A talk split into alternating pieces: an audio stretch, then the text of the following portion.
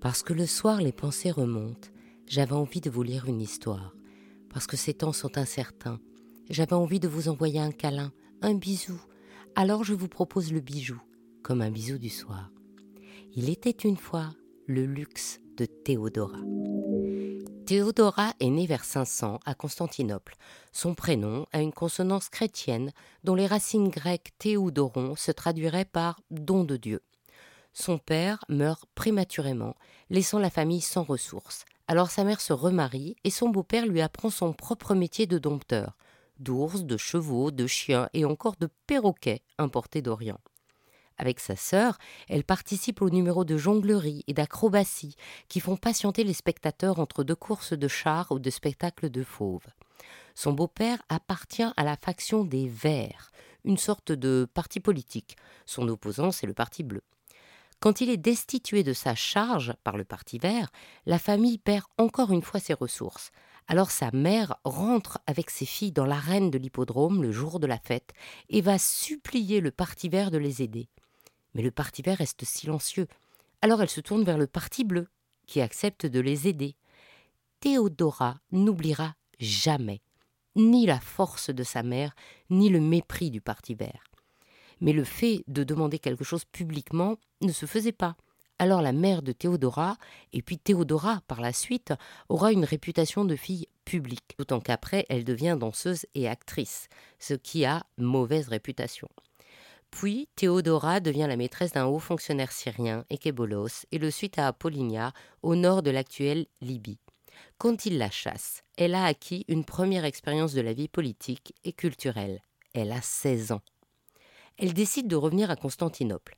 En faisant appel au fameux Parti bleu, elle est accueillie à Alexandrie en Égypte et apprend à lire, à écrire et rencontre le patriarche Timothée IV d'Alexandrie qui l'a convertie au culte monophysite. C'est une doctrine christologique du 5e siècle.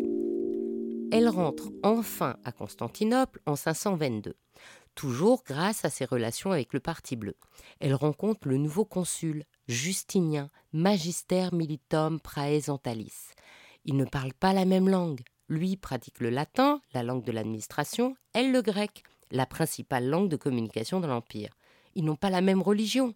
Elle est monophysite et lui est diophysite, qui est une forme d'orthodoxie. Et malgré tout, il tombe amoureux passionnément.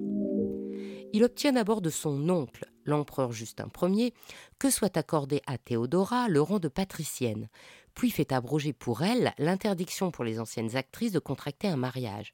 Et enfin, leur mariage est célébré le 1er août 525.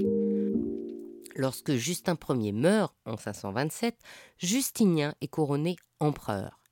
Privilège rare, Théodora revêt la pourpre en même temps que lui dans la basilique Sainte-Sophie, ce qui l'associe pleinement à l'Empire et fait d'elle une impératrice à part entière. Elle prend alors le titre d'Augusta. En femme d'État, Théodora conseille souvent Justinien et participe à ses conseils d'État.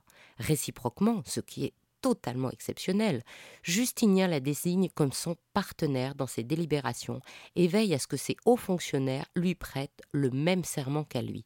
Elle a sa propre cour, son entourage officiel et son propre sceau impérial.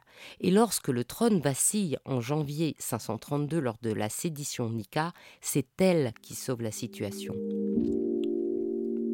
Elle participe directement au Code justinien, une réforme juridique destinée à unifier et synthétiser l'ensemble des lois romaines existantes. Elle y fait ajouter un nouveau statut pour la femme dans le cadre familial, la possibilité pour les épouses de demander le divorce, le droit aux filles d'accéder à leur héritage, la protection de leur dot en cas de veuvage, des mesures de protection à l'égard des comédiennes et des courtisanes, l'allègement des peines pour les femmes adultères, des lois contre la traite des blanches et contre le proxénétisme. En cela, c'est une des pionnières du féminisme. En 542, une violente épidémie atteint Constantinople. C'était la peste, bien sûr, pas le coronavirus. Justinien est touché. Théodora le remplace carrément dans la gestion de l'Empire. Elle meurt probablement d'un cancer du sein le 28 juin 548, 17 ans avant Justinien. Elle est enterrée en l'église des Saints Apôtres à Constantinople. toujours profondément amoureux, Justinien ne se remettra jamais de la mort de sa femme. En 1204, les sépultures de Théodora et de Justinien sont pillées par les croisés lors du sac de Constantinople.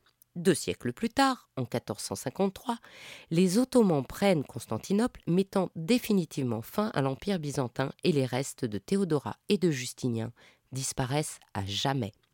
On connaît son histoire par son principal biographe, le chroniqueur Procope de Césarée, qui sera aussi un de ses détracteurs, écrira l'image de putain, qui lui est souvent et à tort associée. Mais cette femme exceptionnelle inspire jusqu'à aujourd'hui de nombreux artistes, auteurs, peintres comme Benjamin Constant, actrices comme Sarah Bernard et même cinéastes. Le plus beau portrait qui reste d'elle est la magnifique fresque de mosaïque de la basilique Saint-Vital située à Ravenne en Italie.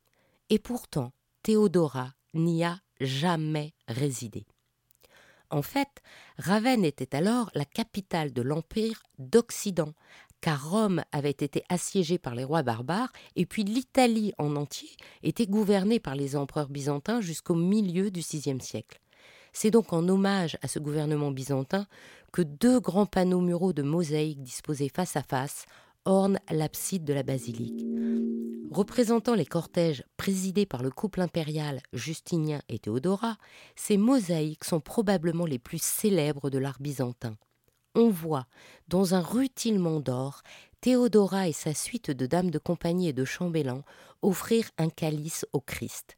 L'impératrice est magnifiée par une niche décorative toute dorée et s'apprête à franchir une porte qui l'amène vers le Christ. Les détails sont luxueusement ornés, les bordures rehaussées de gemmes et de perles.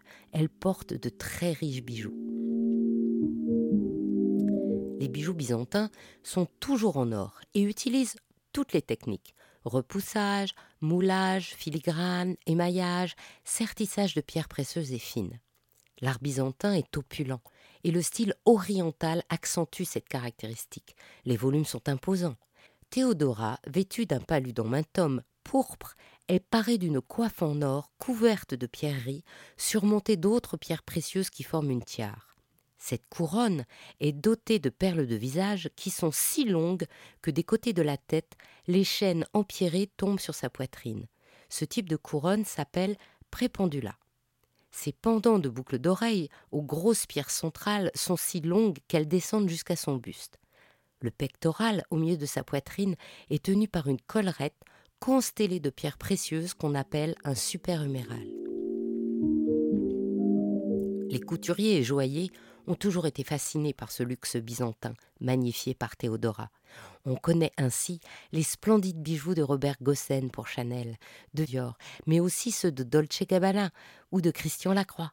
Et si vous aimez une inspiration byzantine ou l'or s'affirme avec un porté plus modernisé, allez voir du côté d'Esther Assouline, qui associe à merveille l'éclat solaire de l'or aux diamants comme aux tourmalines. Ainsi se termine cette histoire d'Il était une fois le bijou. Si cette histoire vous a plu, partagez-la autour de vous. Pour vous aussi, envoyez plein de bijoux bisous et encouragez-moi en partageant et en me mettant plein d'étoiles et de likes. À demain pour un prochain bijou, un nouveau bisou du soir.